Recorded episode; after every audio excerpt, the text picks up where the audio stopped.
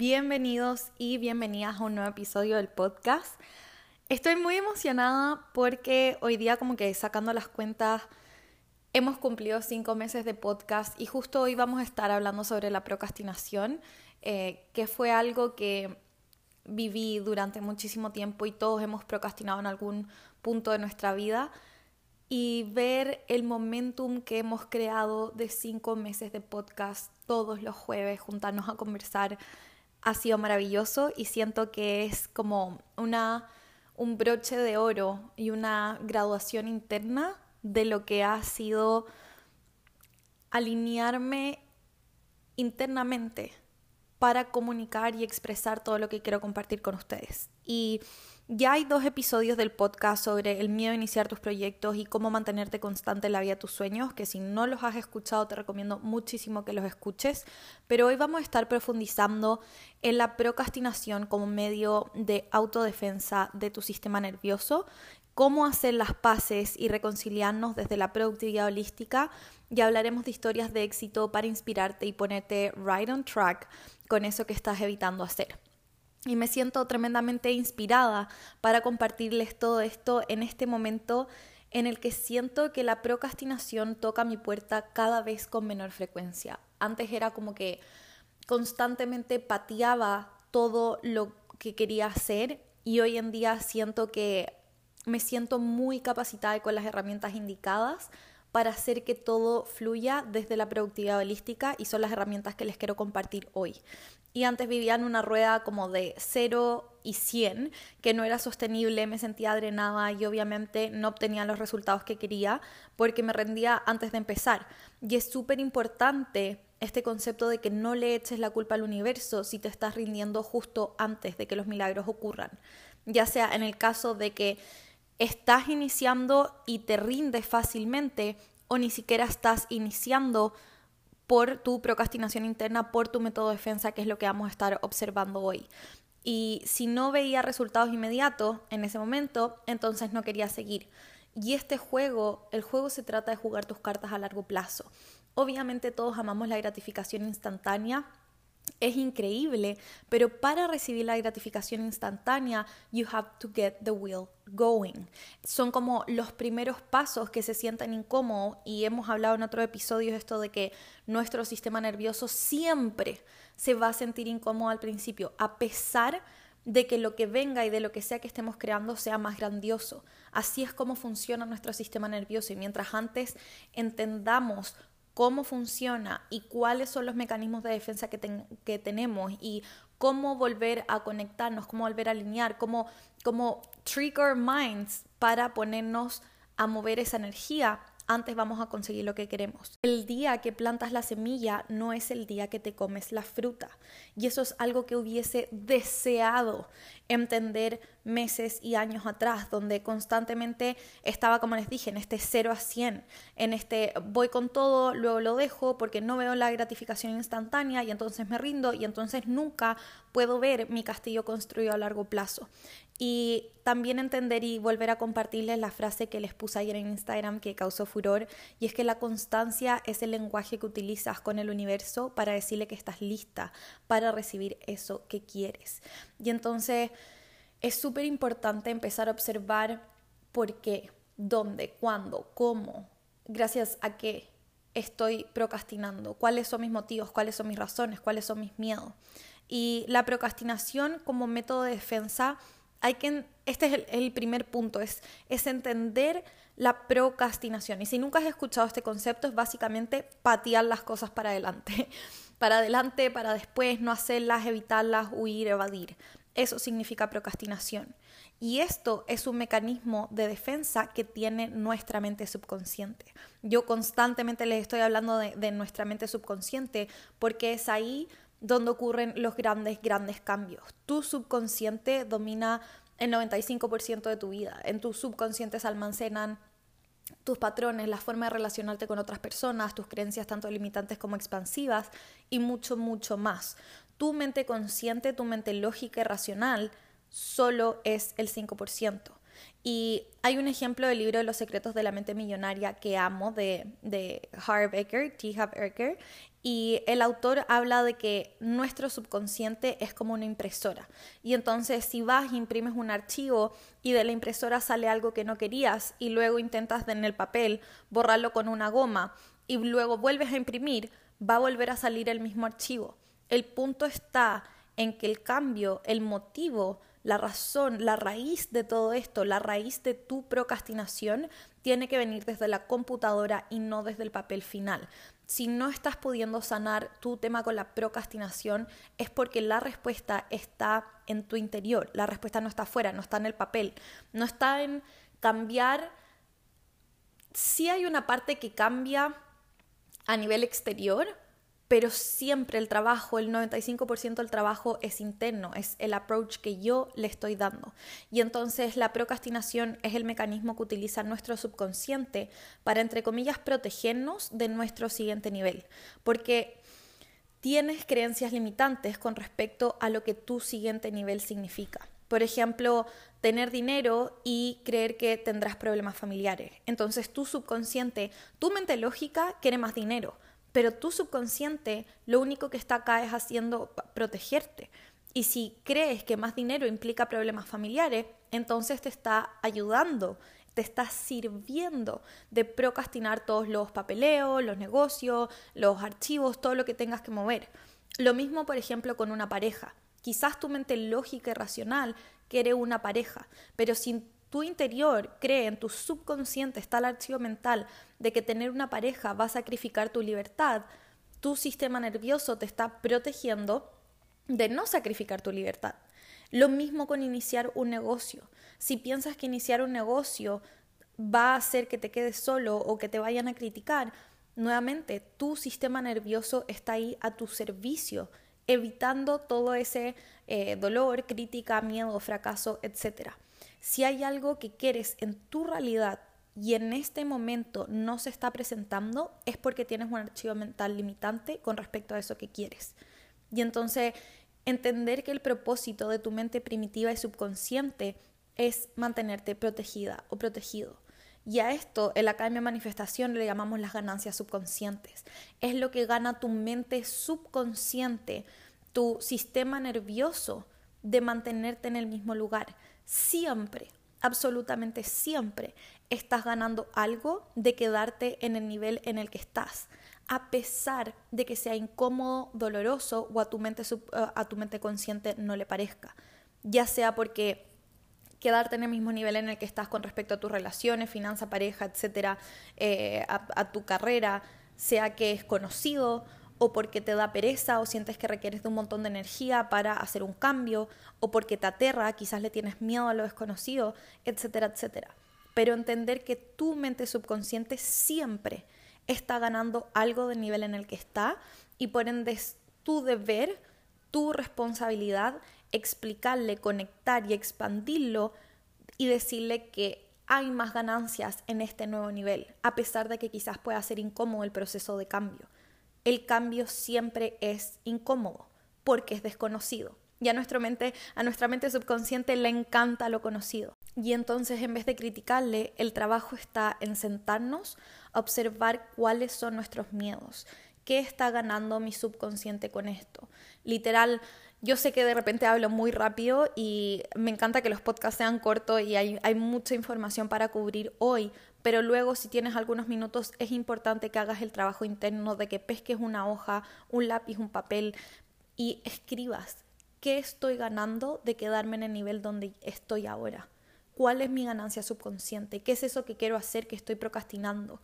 ¿Qué gano y qué pierdo a nivel consciente y subconsciente? con respecto a mover la energía. Y puede ser que this pissed you off, como que puede ser que a tu mente lógica, racional no le agrade, pero hasta que no hagas las paces con eso, no verás un cambio. Y en este punto es súper importante tomar la responsabilidad y observar y decir, ok, mi mente subconsciente hacía X por protección, ¿qué voy a hacer yo por mi expansión? Está en tu responsabilidad expandirte y llegar a ese siguiente nivel. Y si te está costando demasiado, es importante que conectes y recuerdes con esa mejor versión de ti que, que ya está dentro tuyo, que sí sabe cómo se siente la expansión y que sí sabe sentirse segura mientras se expande. Es súper importante. Hay un montón de herramientas de programación subconsciente que obviamente las vemos en la academia, las utilizamos en los programas, el tapping, porque esa es la manera en que le empiezas a comunicar a tu subconsciente que sí está segura y seguro habitando ese nuevo nivel. Y una vez que identificas eso, eso que te está limitando, esa ganancia subconsciente de por qué estás procrastinando, es mucho más fácil mantenerte constante en lo que quieres. Esa es la manera en la que empezamos a que la energía se mueva, no desde el reproche y la recriminación de como, oh, que floja yo, que, que hay, hay palabras que iba a decir estúpida, pero hay palabras que ni siquiera quiero pronunciar porque we don't do that here, honey, we hold a lot of love, nos tratamos con amor y con cuidado, pero yo sé que el diálogo interno de muchas de nosotras y de la Sofía del pasado era de que floja, que estúpida, ¿por qué? ¿Por qué no lo haces? Muévete. Y entonces es importante entender que el cambio real, el cambio interno, el, el cambio real sostenible va a venir cuando nos hablemos bonito y cuando nos reconciliemos con esa parte de nosotras que quizás está aterrada y por eso no avanza, que quizás está exhausta y por eso no avanza, que quizás no está conectada con su propósito y por eso no avanza. Y es súper importante identificar esto, hacer las paces y ahí viene la facilidad de mantenerte constante en lo que quieres y siempre alineado con tu propósito. También hay que entender que si estamos en esta corriendo esta carrera, esta experiencia humana, espiritual, con energía de pique en una maratón, es cuando nos cansamos, evadimos, evitamos, procrastinamos. Esta carrera, esta experiencia humana es una carrera eterna, es para toda la vida, la expansión es infinita. Y es súper importante observar cuáles son nuestras formas de relacionarnos con la productividad y crear un sistema versus una estructura. Y esto, todo esto que le estoy hablando del sistema versus estructura, también lo reafirmo en el podcast de mantenerte constante en la vida de tus sueños. Porque quizás estás procrastinando ir al gimnasio porque sabes que cada vez que partes te matas. Lo mismo con las dietas o cualquier cosa que sea restrictiva. Empezar a preguntarte cómo puedo iniciar en balance ¿Cómo puedo empezar a mover mi energía de una manera balanceada? Y la productividad es el opuesto a la procrastinación. La productividad es cuando yo estoy actually delivering the results, cuando estoy moviendo la energía. Y la procrastinación es cuando yo estoy pateando eso que debería o quiero estar haciendo. Y ojo, que acá queremos hablar de productividad en balance no es el overdoing, las listas infinitas de cosas por hacer. La productividad holística, por definición, tiene la energía femenina y energía masculina en balance. Y si estos términos se te hacen muy desconocidos, ustedes saben que yo los utilizo constantemente, pero en pocas palabras, la energía masculina es la de hacer, de mover, de concretar, de transaccionar, de gestionar el papeleo y los trámites. Y la energía femenina es el gozo, es la diversión en el proceso, de amor, de cuidado, de nutrición, de holding, de, descanso. Descansar es algo tremendamente productivo también. Entonces por eso es súper importante empezar a preguntarnos qué significa productividad para mí. Porque quizás yo no estoy siendo productivo porque mi definición de producción es algo irracional de otro planeta. Ser productivo desde una visión holística y no desde la visión de ser una máquina es lo que te lleva a tu siguiente nivel, es lo que te va a mantener constante en la vida de tus sueños. Y les vuelvo a repetir, constancia es lo que queremos, porque la constancia es cómo te comunicas con el universo, es el lenguaje que usas para decirle al universo que estás lista para recibir eso que quieres. Y entonces les quiero compartir cinco pasos que pueden hacer, cinco cosas que pueden hacer para amplificar la productividad holística en sus vidas y que a mí me sirvieron un montón. Primero es sueña en grande, pero comienza pequeño. Yo amo soñar, tengo una facilidad para imaginar expandir mi cabeza, poner unas metas gigantescas y me encanta porque hoy en día sí las cumplo, Pero antes era como sueño en grande, entonces tengo que partir en grande, entonces mi energía se agota muy rápidamente. La clave está en soñar en grande, mantener, hold that vision, mantener esa visión, pero comienza pequeño. ¿Qué acciones? ¿Cómo puedo, si yo le doy a mi cerebro una tarea gigante, colapsa? Pero si yo parto esos pedacitos en uno, uno, uno, tu cerebro, tu mente, tu energía, tu día a día sí lo puede ir completando. Y hay esta típica frase de que la muralla china no se construyó en un día y básicamente ningún castillo. nada grande se construyó en un día. Es la devoción. Ni siquiera el mundo, ni, ni, siquiera bajo la religión se construyó en un día. Fueron varios días. Primero se crea una cosa, luego se crea la otra, luego un paso y otro paso y otro paso. Y así es como las cosas se van tejiendo. Un chaleco no es como que yo voy, pesco una olla, pesco lana, pesco palillo, lo tiro a la olla y ya listo. Es pesco los palillos, quizás ni siquiera sé cómo tomar los palillos, aprendo a tejer primero. Aprendo a tejer, aprendo a tomar los palillos, luego voy probando con distintos estilos de lana, luego empiezo a hacer mis primeros, eh, yo no tejo, así que no sé cómo se dice, pero como que mis primeros nudos, y así sucesivamente. Lo mismo con una receta. Bueno, hoy en día podemos echar como que todas las cosas al mismo tiempo a la Thermomix y se hace más fácil. Pero esos sueños y esas metas que tienes que estás procrastinando no se echan a la Thermomix. Se sueña en grande, pero se comienza pasito a pasito. El punto número dos es hecho es mejor que perfecto. Si algo está 70% bien, está listo. La Sofía se escondía, la Sofía de antes se escondía bajo la perfección. Y ya hemos hablado sobre el perfeccionismo como método de defensa. Eh, de hecho, hay un episodio en el podcast sobre eso, así que te recomiendo mucho que lo, lo escuches. Pero la imperfección es energía femenina y es energía de creación. Nada se crea perfecto. La imperfección es perfecta en sí, es, como perfecta itself, como en, en sí misma. Y entonces, si tú estás procrastinando porque estás esperando a que todo esté perfecto, honey, vas a seguir procrastinando. A nadie le sale perfecto. Imagínate, todos los años sacan nuevos iPhone. Imagínate si Steve Jobs o la persona que haya estado a cargo de Apple en ese momento hasta el día de hoy no hubiese sacado ni siquiera su primer teléfono porque no se ve como los teléfonos que utilizamos hoy en día. Lo mismo con todo. Imagínense yo no hubiese hecho mi primera sesión uno a uno porque no hubiese creído que estaba perfecta para llegar al punto donde estoy hoy.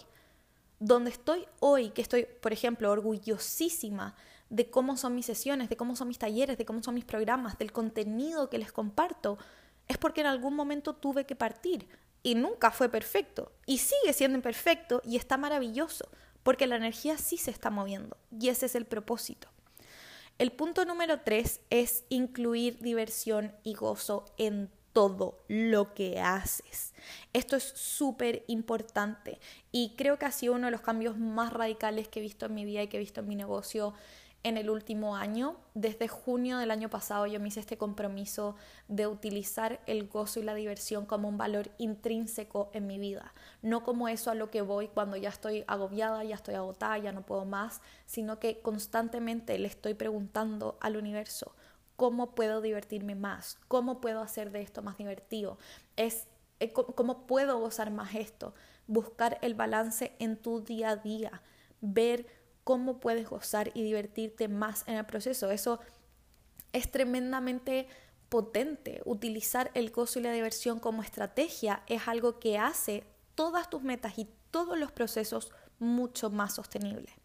El cuarto punto es la autocompasión y esto tiene relación con el perfeccionismo, pero sé autocompasiva con tus estándares. La exigencia es algo hermoso cuando la sostenemos desde la visión de la expansión y no desde el latigazo de obligarnos de que no somos merecedora, sino del, ok, yo ya soy completa, yo ya soy capaz, reconozco mi potencial, ¿cómo me puedo ir expandiendo? En vez de más, más, más, más y cantidades de autoexigencia irracionales. Eso te está limitando de partir, de getting your energy moving. Y el último punto es el de planificar. organizar y gestionar. En mi habitación tengo un cuadro que dice Dream Plan Do y esa es la estrategia de vida que utilizo y de hecho, mientras escribía el podcast, no sé si esto existe, pero se me ocurrió y se los quiero compartir. Y entonces yo es algo que vengo haciendo desde hace mucho tiempo y la vamos a nombrar como la regla del 33%.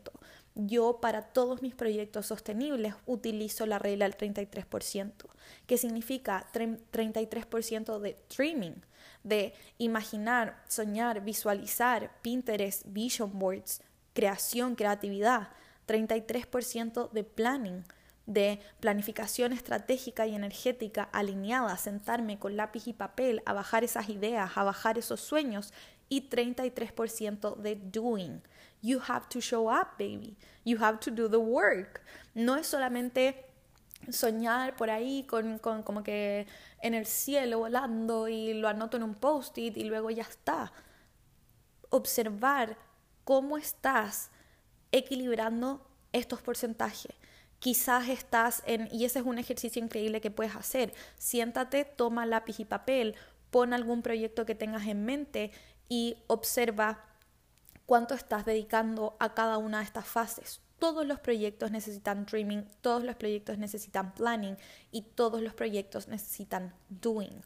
¿Cuánto estás soñando? ¿Cuánto estás planeando? ¿Cuánto estás haciendo? Si solamente estás soñando, that's nice for you, pero no vas a concretar nada. Si solamente estás planeando y no tienes un propósito y tampoco estás accionando, te vas a quedar en un montón de planes, planificaciones, planillas, metas y desafíos sin cumplir. Y si solo estás haciendo y no tienes un plan estratégico, no tienes dirección, no tienes foco y no está conectado con este dreaming y esta energía de inspiración, tampoco es sostenible en el tiempo. Y creo que haremos un episodio completo sobre la productividad holística, pero el punto de todo esto está en conectar contigo y balancear cómo estás haciendo las cosas. Y lo mismo que les repito siempre, el tema no está lo que haces, sino la energía con la que lo haces, desde dónde planificas tu vida, tu mes, tu semana, o por qué te escapas de esto, desde dónde accionas, desde la abundancia o desde la escasez, desde dónde sueñas, desde el reproche de nunca voy a cumplir mis sueños o desde sueño porque soy merecedora de lo que quiero. Es, estás escapando de la planificación de, de hacer desde la evasión y de no quiero hacerme responsable de mis sueños. Si tienes un sueño, es un llamado de tu alma y cumplirlo es honrar tu potencial. O quizás sobre planificar como tu semana, desde el control o la estructura. Lo, estás haciendo desde el control y la estructura de tener todo bajo orden, porque eso no es viable. O lo estás, estás planificando tu semana desde la expansión y desde lo que te va a crear más para ti, desde lo que te va a brindar esa sensación de que estás avanzando en tus metas. O quizá solo te quedas en soñar y haces planes, pero nunca mueves un pelo de energía para hacer algo. Y entonces, ¿desde dónde estás soñando? Desde el reproche interno de, ay, qué lindo soñar, soñar no cuesta nada y, soñar y nada más, o de yo me siento a soñar porque mis sueños están hechos para ser cumplidos. Y quiero compartirles algunas historias de éxito y ejemplos de perseverancia. Y mientras buscaba como estas personas y leía un poco de su biografía, yo siempre les recomiendo que lean biografías de personas que los inspiran que al final son expansores para su realidad, pero se me vino como este concepto a la mente de que si estas personas hubiesen procrastinado, hoy no estaríamos nombrándolas. Si no fueran porque se mantuvieron constantes en sus sueños, nadie Nadie, nadie, nombra a Pepito o a Juanita que se rindió a la primera o a la cabrona que se sobreexige hasta morir y luego pierde su salud física y mental por algo que ni siquiera tenía propósito para ella misma nombramos y admiramos a aquellas personas que han logrado su éxito personal a través de una forma conectada con su visión, con su propósito, una planificación estratégica y una acción alineada. Y la primera que les quiero compartir es Venus Williams. Ella es tenista y me encanta compartirles como este ejemplo. Siento que como que me toca muy recientemente por la película King Richard, que se las recomiendo muchísimo. Y creo que es mejor que vean la película a que les cuente su historia porque es tremendamente inspiradora, pero algo que rescato mucho de este ejemplo es la actitud que sostuvo Venus durante su inicio, trayectoria y hasta el día de hoy en su carrera profesional. Y hay un ejemplo en la película, la película está 100% basada como en, hechos reales, que en un momento la están entrevistando y le preguntan como quién quieres jugar, como, como quién quieres llegar a jugar. Y ella responde como Venus Williams, cuando ella, o sea, literal era una niña, no, no sé cuántos años tenía ahí, pero era muy, muy pequeña. Y el caso acá está en que ella definió sus propias reglas de cómo llegaría a su objetivo y tú también lo puedes hacer. La, planificación no tiene que necesariamente verse igual para todos nosotros. El segundo ejemplo es Thomas Edison y bueno, fue un inventor de un montón de cosas como que mejoró las ampolletas como la bombilla, dio origen a las cámaras de cine, puso el telégrafo, creó el fonógrafo, un, montón de cosas y dispositivos que literal hoy transformaron al mundo. Y Thomas Edison en el colegio fue considerado como estúpido e unteachable, como inenseñable. Esa palabra unteachable como que creo que no existe en español, pero es como que ni siquiera capaz de ser enseñado. Y él, antes de llegar a desarrollar lo que hoy conocemos como la bombilla, tuvo mil intentos, mil intentos en los que no llegó a nada. Y ojo, no llegó a la bombilla, pero sí llegó a la experiencia y al momentum de que luego que descubrió, hizo su primer descubrimiento y logró eso que quería, creó como 10 o 20 inventos más antes de su muerte. Y entonces eso es el momentum. Y el tercer ejemplo es otro que también amo, que es de Walt Disney. Y el creador de Disney literal fue, ahora bueno, obviamente falleció, pero es el fundador de una empresa de billones de dólares a nivel mundial. O sea, todas conocen Disney, como creo que no hay nadie en el planeta Tierra como Coca-Cola. Nadie no conoce lo que es Coca-Cola. Puedes tomarlo, no tomarlo, consumir o no consumir el producto, pero al menos sabes lo que es. Y mm, es súper heavy leer la historia completa de Walt Disney porque en un momento él estaba trabajando, si no me equivoco, para una empresa creativa en Kansas City y lo despidieron por falta de imaginación y no tener buenas ideas. Qué irónico, porque años después, literal, Walt Disney es una de las compañías más exitosas en creación de películas, de personajes, de eh, merchandising, como de, de, de todo lo que sea comunicación y creación y imaginación. Y entonces el punto de estas historias inspiradoras es que seguramente estás procrastinando por miedo al fracaso y es súper importante resignificar el fracaso. El fracaso es una de las cosas más potentes, es uno de los regalos más potentes que puedes tener. Para mí fallar, en el momento en que tomé prestada esta definición, obviamente no me la inventé yo, pero en el momento en que tomé prestada una nueva definición sobre lo que significa fallar, fue en el momento en que para mí fallar nunca volvió a tocar mi puerta. Porque fallar no es cuando las cosas no van como las planeabas, Fallar es cuando no lo quieres intentar. Falla el que se rinde, falla el que no honra su magia, falla el que se queda aferrado el miedo, el, falla el que se queda en su zona de confort por el resto de sus días. La magia está en la cancha, honey. Y yo tengo un perfil tres quintos en Human Design y obviamente yo soy una persona que le encanta tener como las manos en la masa y como haciendo y aprendiendo. Y entonces es súper importante empezar a resignificar cuál es tu definición de fallo. Y quiero que escribas ahora cuál es tu definición sobre fallar y cuál es tu nueva definición sobre fallar y comprometerte con esta nueva definición. Y creo que esa fue una muy buena cuota de inspiración de hoy hasta yo me siento más inspirada, como que había un par de cosas que estaba pateando y es como, let's do it, bring it to me. Y les quiero dejar con el concepto que les dije de sueñan grande y parte pequeño. Esa acción o actividad que estás procrastinando, parte de qué conforma. Es un peldaño para qué. Suéñalo en grande y parte pequeño. ¿Qué acción más mínima puedes hacer hoy, ahora, antes de dejar de escuchar el podcast por ese sueño que tienes? ¿Qué es esa cosita chiquitita que va a poner la energía en movimiento? Para algunas puede ser cansar, para otras, perdón, descansar, para otras puede ser enviar un mail, para unas puede ser una llamada, puede ser ir, y, ir al gimnasio o antes de ir al gimnasio simplemente investigar sobre una rutina o buscar la ayuda de una nutricionista holística. Cada una sabe lo que necesita hacer para su siguiente nivel. Y si no saben, su subconsciente sabe. Escríbanla a su subconsciente, escríbanla a Dios, escríbanla al universo, pidan guía. Cuando no saben qué hacer, pidan guía. El universo está acá sosteniendo nuestras espaldas. Y entonces, ¿qué tan abierta estoy yo a recibir esa ayuda? Pero tú te tienes que mover. Te tienes que mover para recibir esa ayuda, para recibir las señales, las ideas, la inspiración, la energía, la motivación. Y obviamente desde siempre la autocompasión.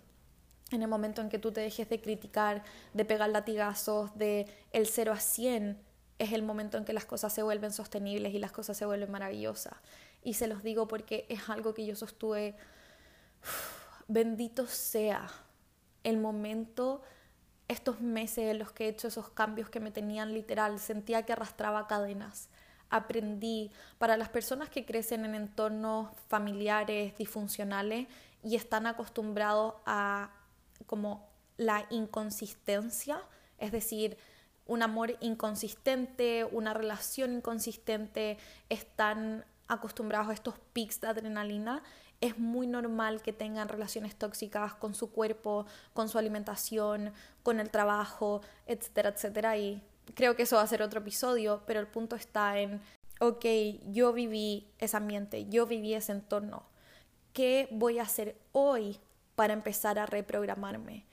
¿Cómo me voy a cuidar hoy? De mí, cómo me voy a alimentar un pelito mejor, un pelito más sano. Y que si fallo no significa que lo hice mal, significa que estoy en el proceso de adaptación, de intentar, nada va a ser perfecto. Entonces, empezar a abrazarnos más, a cuidarnos más, a querernos más, a descansar más, a llevar más todo este proceso espiritual, esta experiencia terrenal desde la autocompasión y desde una visión más holística. Así que eso, honeys. Espero les haya gustado el episodio de hoy. Realmente si te hizo sentido, compártelo. Eh, también te pido que si estás escuchando el podcast y aún no le has puesto review, ojalá dejes tu review de 5 estrellas. Eh, me ayuda muchísimo, me hace muy, muy feliz y siempre estoy en Instagram para que me escriban, me compartan, me hagan sus preguntas y nos vemos el próximo jueves en otro episodio de Recordando mi mejor versión. Bye bye.